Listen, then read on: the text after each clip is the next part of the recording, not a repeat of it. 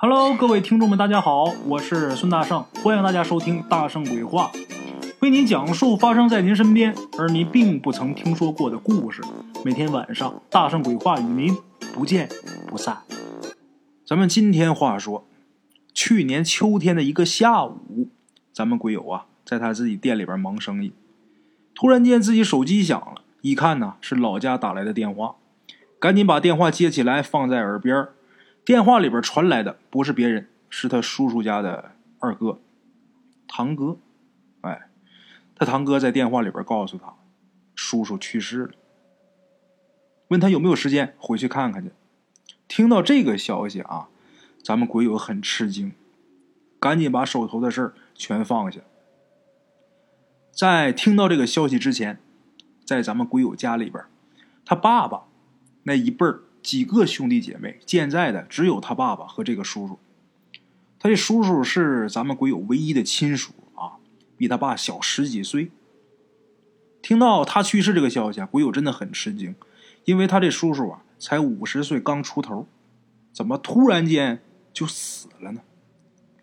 当然啊，生死之事不是凡人能定的，这种事情一旦发生，就是没有办法逆转的。怎么办呢？面对现实。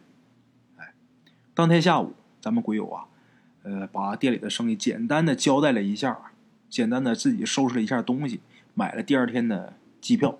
第二天一大早的，因为当天没有航班了，第二天一大早他飞回老家。在飞机上的时候，他就一直在想啊，他这叔叔身体一直很健康啊，从来没听说过他这叔啊得过什么病，小毛病都很少。反倒是鬼友他爸这身体呀一直不太好，因为这个事儿啊，他挺担心的。深深的担忧自己父亲的身体，没想到这回传来死讯，居然是他自己的叔叔。这个他很奇怪，很想不明白。体格不好的没什么事体格好的没了。这一路上啊，咱们鬼友就回想他这叔叔的一生。一个人呐没了，咱们难免呐会回忆这个人给我们留下的印象啊。咱们鬼友也是，他这叔叔啊比他爸小十几岁，看着倒是挺憨厚的，可是呢。他叔叔这一家没少骑在咱们鬼友他们家头上，为什么呢？咱们鬼友他爸爸呀是一个比较仁慈的人，哎，他妈呢是个哑巴，不会说话。虽然不会说话，但是人也是无比的善良。他父亲呐在娶他妈之前娶过一个媳妇儿，但是那个媳妇儿啊死了，早年丧偶，后来跟他妈到一起生的咱们鬼友。他妈是他爸的第二任妻子，由于咱们鬼友他爸妈是二婚，所以呢，他出生的时候，他叔家的哥哥姐姐那都十七八岁了，孩子大了，不但不是负担，反而还能给家里边贴补一点，那人家家就没有什么经济负担，所以这日子过得非常好。但是咱们鬼友家呢就不行了，他妈是哑巴，也没什么工作，就指着他爸一个人养活呃这一家三口。他爸自己也得吃饭呢，所以说他们家过得远远不如他叔叔家。那时候咱们鬼友还小，他就总觉着啊，怎么谁都能来欺负欺负我们家呀？那个时候啊，他爸他妈经常被他婶婶骂。他爸老实憨厚，人很仁慈，也不说跟他这个婶儿啊对付。他妈哑巴，人也很善良，骂就骂，就忍。咱们鬼友记得有一次啊，他叔叔家的二儿子，就是这回他叔叔去世给他打电话的，他这个二哥。他二哥二十一二岁的时候，咱们鬼友那时候很小，他才三四岁。他这二哥那时候血气方刚，冲到他们家里边要打他爸。咱们鬼友虽然小，但是啊，这事儿他可记着呢。他也明白这是欺负人，怎么我们家谁都能欺负呢？怎么叔叔家的哥哥还要打我爸呢？咱们鬼友他爸啊，不管是什么事儿，是自己这个弟媳妇骂自己，还是自己这个侄儿要打自己，总是顾及那份亲情，怎么欺负他，他也不愿意撕破脸。哎，时间呢，说慢呢挺慢，但是说快，转眼的事儿。转眼之间，咱们鬼友长大了，以前的那些记忆啊，当年的那些事儿。他也不愿意提了，但是心里边都记着呢。这一转眼间又到了生死离别了。那些记忆啊，咱们鬼友心想：人已经死了，又能怎么样？就让他永远尘封吧。怎么说也是自己的亲叔叔啊！哎，当天下午，咱们鬼友啊就到家了，因为是侄子嘛，跟亲儿子差不了哪儿去。亲叔叔死了，他得披麻戴孝，这是合情合理的。在家里边啊，他听到就每个人都说他叔叔死的呀特别突然，大伙都闹不明白到底是怎么回事。他到家的那天晚上，他就问他爸，就说我叔怎么走的这么突然啊？他爸告诉他啊，也不知道为什么。他爸说呀，头一天他这叔叔啊。什么都好好的，还跟他另一个堂叔啊一起吃饭呢，一起吃的午饭，喝点酒，磨磨唧唧，然后又呃抽烟聊天。等他这叔叔回家的时候，下午四五点钟，他回家的时候啊也没有什么异常的，也很正常，没什么不一样的。可是他到家以后啊，那个点儿，咱们鬼友他爸，他两家离得很近啊，他爸就听他自己弟弟家。鬼友他叔叔家，好像很嘈杂，好像有好多人在吵架似的啊。他叔叔家呀，就他叔一个人在家，他婶儿呢在镇上带孙子呢。他堂哥堂姐那都在外边打工不回来，他婶儿呢一个星期回来一回，都不在家，就他叔叔一个人在家。他家里边怎么这么吵啊？他爸就以为是不是有这些打牌的人呐去他家打牌了。他爸也好奇，就想去他家去问问啊，这谁在他们家这么吵呢？可是走到他们家的时候，却发现很安静，就突然间瞬间很安静，刚才那个嘈杂声就没了。然后呢，他爸也觉得不对劲儿啊，怎么突然间没声了呢？就进去了。进去之后呢，看他叔叔自己在家，然后就问他说：“刚才有有人吗？”他叔叔说：“没人呢，一个人在家呀。”他爸觉得这这很奇怪啊，不对劲儿，知道不对劲儿，也不知道哪儿不对劲儿，怎么是我听错了还是怎么的？得了吧，人就自己在家好好的呀，就回家了，回自己家里边咱把鬼友他爸扔一边咱说说第二天早上。第二天早上，鬼友他婶儿从镇上回来，回来之后啊，发现自己家大门紧闭，这个大门呐。里边反插着的，这插销是插着的。你在外边，你拿钥匙你也打不开。然后呢，他婶儿就一直拍这个门，叫自己丈夫开门，喊了半天呢，他这叔一点反应都没有啊。然后他这婶儿啊就开始抱怨，心想还真是的啊，这肯定是又喝酒了，喝醉了，在家里边睡懒觉这大门口就在这骂他婶儿这人呐，这个嘴不怎么留德，有点破马张飞的啊，在这一直骂一直喊。但是里边还是没反应，最后没办法了，把卧室的这个窗户啊给捅破了，这玻璃啊给捅碎了，然后看见自己爷们儿啊在床上躺着呢，一动不动。哎呦，这把他婶儿给气的，还在这骂呢，心想啊，那咋不喝死你呢？喝点酒能醉成这样？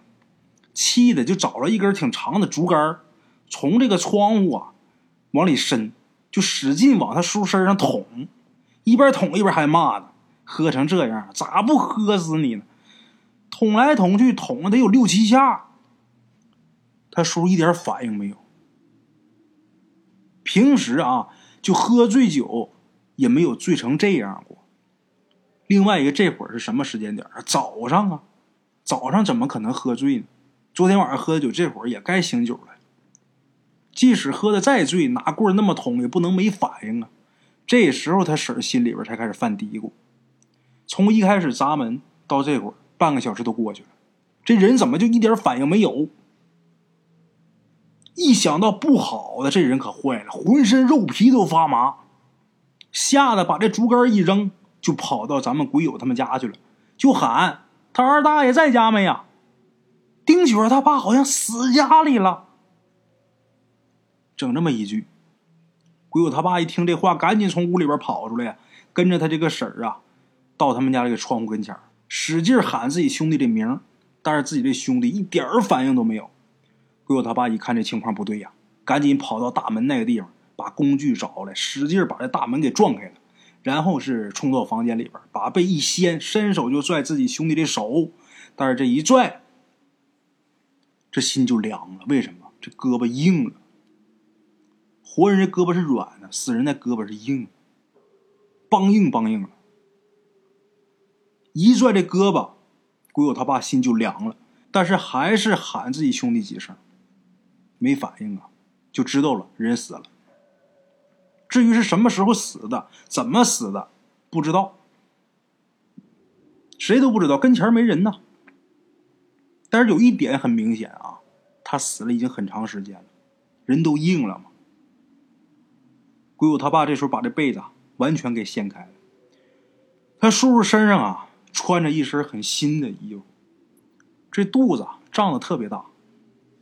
哎，死人了呀！赶紧的四处去通知，通知亲朋好友，鬼友他叔叔死了，大家呀来吊唁。这是咱们鬼友他爸给咱们鬼友讲他叔叔被发现死亡的这个过程。咱再从他爸这个回忆当中退出来，退到现实当中。他叔办白事那几天，咱们说啊，那几天这个天气比较炎热，这尸首放进棺材之后啊，他叔叔啊就开始腐烂，就没放的时候已经有腐烂的迹象。等到准备上山那天，这尸体已经高度腐烂了，但是在棺材里边啊，你外边看不出来。是出事儿了，怎么的呢？大伙把这个棺材刚抬到院子前面，还没出院门呢，这棺材底儿就裂开了。咱们鬼友亲眼看着的，裂个缝儿打这棺材里边啊，就冒出一股恶臭。咱们鬼友把这事儿赶紧告诉家人，当时还有这个做法的道士啊，大伙好像也见过这种事儿。棺材不怎么就裂开了？赶紧吩咐人呐进竹林，进竹林去砍竹子去，把这竹子劈成片儿，竹坯子啊，然后在这个棺材裂的那个地方多绑几道，然后一勒。这是防止这个尸体腐烂膨胀，把这个棺材给撑破。他们那地方这棺材都是很薄的棺材，不像咱们东北啊那么厚的大棺材啊，五八的大五八、小五八。最次也得是四六的啊，他那棺材没那么大，薄板棺材。这棺材质量可能也不好，人体一腐烂一膨胀，能把这棺材给胀裂开。哎，这个时候啊，咱们鬼友就发现，这个腐臭味是越来越浓，就瞅着这些人呐，逐渐的就离开这个院子，因为这院里边味儿太大。离开这院子，站得远远的，不愿意靠近。鬼友是自己家人啊，自己亲叔叔的事儿啊，他不能走啊。打这个桌子上，就拿起了一瓶白酒，把这白酒啊倒嘴里之后，就往这棺材上喷。这么弄的话，能把这个尸臭味盖住点这一瓶酒喷完了，这腐臭味啊也下去一点了。这些帮忙抬棺材的人呐，才敢靠近。哎。可是这棺材呀，往前一抬的时候，这缝就越来越宽。大伙赶紧又撂下来，等着这砍竹子的人怎么还没回来呢？就在这等着，眼瞅着啊，就感觉这个棺材啊，马上就要被撑散了。这时候，咱们鬼友就说：“先拿绳先捆上吧。”当时不是有个道士在场吗？这道士就说：“呀，不能用绳，必须得用竹子。”哎，也不知道为什么用绳子不行。这个道士说呀，这绳子啊起不到作用，必须得用这个竹子啊给它扣紧之后再拿绳勒。咱们鬼友这时候啊，赶紧又打开一瓶酒，就想往这棺上啊再喷一瓶酒。可这酒刚到嘴里边，那边那棺材砰一声，几块棺材板全弹开了，散落在地，这尸首就露出来了，把咱们鬼友吓一跳，嘴里边不是还含着一口酒呢吗？这口酒差点把他给呛着。这尸首露出来了，整个身体啊是盖着被，穿着寿衣盖着被啊，但是脸呐露外边，这脸这会儿已经成了灰褐色，都腐烂了，这股臭味儿啊，这回可压不住了。你喷酒肯定是不好使了，整个院子里全是这个腐臭味儿。这一下，周围这些帮忙的全跑了，太臭了。人家跑也没什么，这年头，咱说能来给你帮忙就不错了，谁跟你趟这浑水呀，是吧？别人都跑了，但是鬼友他们一家人啊都在，因为自己亲叔、自己本家啊，没有办法，再臭也得忍着呀。赶紧的，央个这些乡亲们啊过来帮忙。不管怎么说，也得把他下葬了呀，不能说臭就扔这不管，那不越放越臭吗？赶紧让他下葬，入土为安吧。怎么央个人家帮忙的也不愿意靠近，也不愿意上跟前的。自己家这些女人呐，吓得都跟丢魂了似的。自己家这个男人都在，但是也不知道该怎么弄啊。道士都跑了，嫌臭。最后呢，还是鬼友他爸想起了一个人。这人是谁呢？有个外号叫半仙儿，就是反正大伙都管他叫半仙儿。他具体姓什么？叫什么？咱们鬼友还真不知道，但是老辈人兴许知道啊。这个人，这个半仙儿啊，他们家这个老房子就在咱们鬼友他们村。不过鬼友的这个半仙儿叔啊，他是一个游方术士，不是道士，不是和尚。你说是哪门哪派也不是，咱就管他叫术士。这么说好听点这人啊，他不经常在家，他会法术，他应该能应付这样的事儿啊，使点法术。能够帮助咱们鬼友他们家度过这次难关，可是这个人啊很少回村里边。这段时间他在没在家，还是去到哪儿去走去了，谁也不知道。鬼友他爸还是岁数大人，这个心神比较稳。一看自己兄弟这个尸首啊扔地上，很镇定。看看道士也跑了，想了一会儿啊，就跟咱们鬼友说：“说你快去去你半仙叔家，看他在不在家。”如果在家，赶紧把他请来帮忙。咱们鬼友这会儿大脑一片空白，什么都没想。他爸说完之后，他就跟疯了似的往半仙叔家跑。在路上，他就心想：能不能在家不知道，这就是碰碰运气。万一他在家呢？可是当他快跑到半仙叔家的时候，正好跟这位半仙撞个正着。哎，一时间是又惊又喜呀！他得赶紧跟半仙说这情况啊，但是他还没开口呢。这半仙叔过来，一把拽着他肩膀头，就跟他说：“你赶紧到你叔叔家，在棺材前面摆一个桌子，准备八副碗筷，按照祭祀的那个方法去摆。你们家今天席面上有什么菜就摆什么菜，再预备一点糯米。”说完之后，这半仙叔一推咱们鬼友肩膀：“去，快去！我马上就到。”咱们鬼友啊，回头就开始跑。一听他说这话，咱们鬼友心里就落底了，就知道他有办法。蹭蹭蹭往回跑，按照吩咐回去之后，一样一样赶紧准备。这边刚摆好，刚准备好，这半仙就到了，一推院门进来。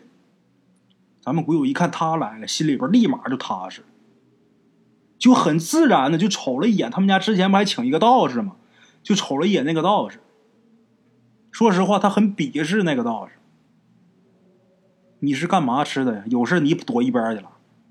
这平时你看人家啊，非僧非道，人家也没有什么名号，也没有什么名分，但是有事了，人家真上啊。他为什么不上这小道士？说白了，他还是不行。他要行，他就上了。把这小道士扔一边，咱先不提，先单说半仙书。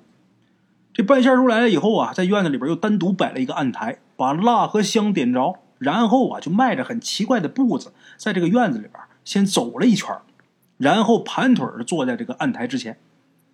没一会儿啊，鬼友他们就发现，原来呀，烈日晴空，突然间是乌云密布，紧接着呀，又吹了一阵风，这阵风啊，阴凉阴凉的。哎，这阵风啊，反而把弥漫在空气中的这股恶臭味啊。给吹散了，云雾啊，把烈日给挡住。这时候再看半仙叔，嘴里边是念念有词，做法呢还在继续。没一会儿啊，大伙都看见了，这个村子里里外外啊，就开始起雾。这雾很浓，这个视线啊，可见度不超过五米，雾就那么大。这个时候，半仙叔啊，起身把这一碗糯米就撒到这个之前准备好的那饭桌上了。之前不是还备了八副碗筷那一桌菜吗？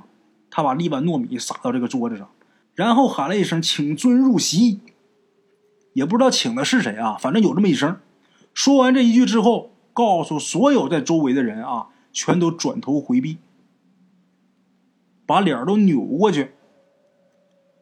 大伙儿赶紧照做吧。咱们鬼友啊，由于太好奇了，这个身子虽然是转过去了，但是角度呢，没有说彻底转到那边去，眼睛再斜着点儿。他就能看见那棺材板就散落在地的那棺材板他能看着一点用眼睛这个余光。等这些人都转过去之后，大伙儿就听见棺材板撞棺材板那个响声。等过了不到五分钟，这半仙叔就喊：“转过来吧！”这时候大伙儿都转过来，这棺材居然合在一起了，合的严严实实的。刚才裂开那些缝什么都没了啊！整个院子里边人都很震惊。这棺材怎么自己就合到一起去了？是这半仙他自己给扣到一起去的？别人不得而知，咱们鬼友知道，因为他斜着瞅了，瞅着这棺材板。咱们鬼友这会儿不能用震惊来形容，得用恐惧来形容。为什么？因为刚才他用眼睛这个。余光看到这棺材板，他是自己合到一起去的，就好像有这个隐形人啊，帮着往一起拼似的。看这棺材合好了，半仙叔就吩咐咱们鬼友说：“你带几个人赶紧到这个墓地那儿去。墓地那儿因为这个坑已经挖好了嘛，你们赶紧到那儿去守着去。一会儿棺材到了，我让你们埋，你们赶紧埋。”鬼友不敢怠慢，这会儿人都是懵的，赶紧找了几个平时关系比较要好这些人啊，扛着铁锹就奔墓地去了。到那儿之后，他们在那儿等着，能有半个小时左右，因为雾很大，能见度很低。他们就听见啊那边有声音，然后就听见这半仙叔喊：“他们这现在是互相看不到对方。”半仙叔在那边就喊啊：“把眼睛都闭上。”咱们鬼友因为之前看到这棺材板，他自己合起来啊，这回他更好奇了。不是让他闭眼睛吗？他把眼睛是闭上了，但是留了一个小虚缝，能看见。哎，他就看啊，这半仙叔在前面走，这口棺材自己跟着他在后边飘，离地不是很高，飘的也不快，挺慢，跟着他往这边飘。等飘到这个坟坑这块儿之后，这个棺材稳稳当当的落到这个坟坑里边。棺材四平八稳落到这坑里以后，半仙叔才让他们睁眼，然后安排他们在什么地方烧纸，什么地方摆供，这些东西半仙叔都给背来了。哎，他们赶紧按照吩咐啊，哪边烧纸，哪边摆供，弄好之后才填土。哎，简短解说。这些仪式都弄完，这个土也填完之后，天上又起一阵风。这阵风过后，天上那块乌云呐，给吹散了，又回到之前大晴天。鬼友这时候不能用震惊啊来形容，这人呐，他这腿都有点抖楞了，就心想这世界上还有这事儿啊！以前光听说这半仙叔会法术，但是那都是道听途说，这一回是亲眼得见。不是亲眼看着都不能相信这个事儿，万万没想到他居然还能呼风唤雨。简短解说，一切处理停当之后，鬼友他爸还有鬼友他婶儿就把半仙叔啊请到家里边去，好生款待，这是应该的。咱们鬼友全程也都陪着。主家呢是一遍又一遍说呀，这回呀多亏您了，如果要不是您呐。那尸首都烂成那样了，还真不知道什么时候能下葬。左一遍感谢，右一遍感谢。这时候这半仙叔啊才说：“他说呀，一个星期以前呐，他正在某山问道，哪个山他没说。他晚上的时候啊，就看到这天上有那么一道火流星划过去。这火流星最后落的那个位置啊，半仙叔掐算是他们村子的那个方向。然后他又掐算一番，就知道你们家要遭此一劫。哎，半仙叔说：“咱们鬼友他二叔，他生前这人啊，不厚道。他落得此下场。”也是命里该有，但是呢，毕竟是乡里乡亲的。以前在家的时候也是抬头不见低头见，他心想咱也不能不管，回来吧。所以他赶紧是赶回来了，帮着他入土为安。在这个酒桌上，半仙儿也劝大伙就说：“你们以后一定要多积德，多干点好事将来呀，咱不至于如此。”别的人家是什么都没说，至于这个整个法事的过程，人家只字未提。那么咱们各位听众可能就好奇了，他到底是怎么做的？那棺材他合到一起，又飘到这个墓地的。其实大圣，我觉得啊，他肯定是做了一个法，然后把这个云彩给招来，遮住太阳之后，他又到地府请的小鬼儿，小鬼儿上来之后修好棺木，帮着给抬到墓地的。为什么又起雾了？就怕洋人看见阴魂，咱们鬼友啊，还算是运气比较好。虽然看到这个实体啊，这棺材啊怎么拼怎么动的，但是他没看着阴魂。哎，这还算幸运的。如果活人看到了，对活人也是不好的，有影响。啊，好了啊，各位听众们，咱们今天这个故事啊就到这儿。明天同一时间，大圣鬼话啊不见不散啊。茶楼，人影错落。用声音细说神鬼妖狐，用音频启迪人生。欢迎收听《大圣鬼话》。Hello，大家好，我是主播孙宇。吃完了饭，然后就回到自己的课室上啊。喜马拉雅、百度搜索“大圣鬼话”，跟孙宇、孙大圣一起探索另一个世界。